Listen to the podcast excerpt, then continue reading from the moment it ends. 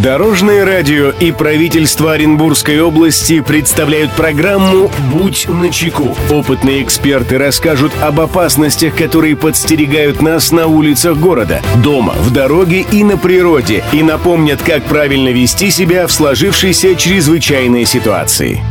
Приветствую всех, кто в пути. С вами Андрей Зайцев, и мы заботимся о вашей безопасности. Будь начеку. Приходилось ли вам когда-нибудь застревать в лифте? Если да, то вы знаете, насколько неприятно оказаться в замкнутом пространстве тесной кабинки. Никто не застрахован от того, чтобы не оказаться в подобной ситуации ни взрослые, ни дети. Как же правильно вести себя, если лифт все же застрял? И как не поддаться панике? Подробнее в нашей программе.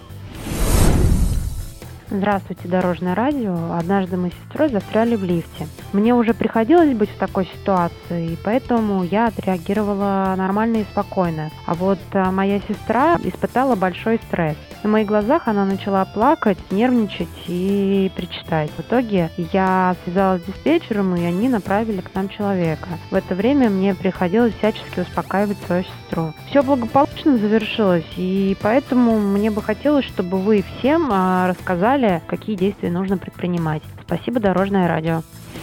Мнение эксперта.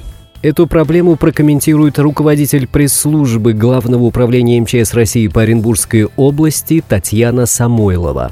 В первую очередь нельзя поддаваться панике. Специалисты советуют, в случае, если паники избежать не удалось, нужно сесть на пол, спиной опереться о стену. Чем больше точек опоры почувствует тело, тем быстрее человек успокоится. Ни в коем случае не пытайтесь выбраться из лифта самостоятельно. Это опасно. Нажмите кнопку связи с диспетчером попросите о помощи. Назовите диспетчеру адрес и подъезд дома, где вы находитесь, и расскажите об обстоятельствах поломки. Дождитесь лифтеров и выходите из лифта только после их разрешения или с их помощью, если лифт застрял между этажами. Если у вас при себе есть мобильный телефон, свяжитесь со службой ремонта. Номера телефонов обычно указываются на стене кабины лифта. Если вы не дозвонились, смело набирайте номер 112.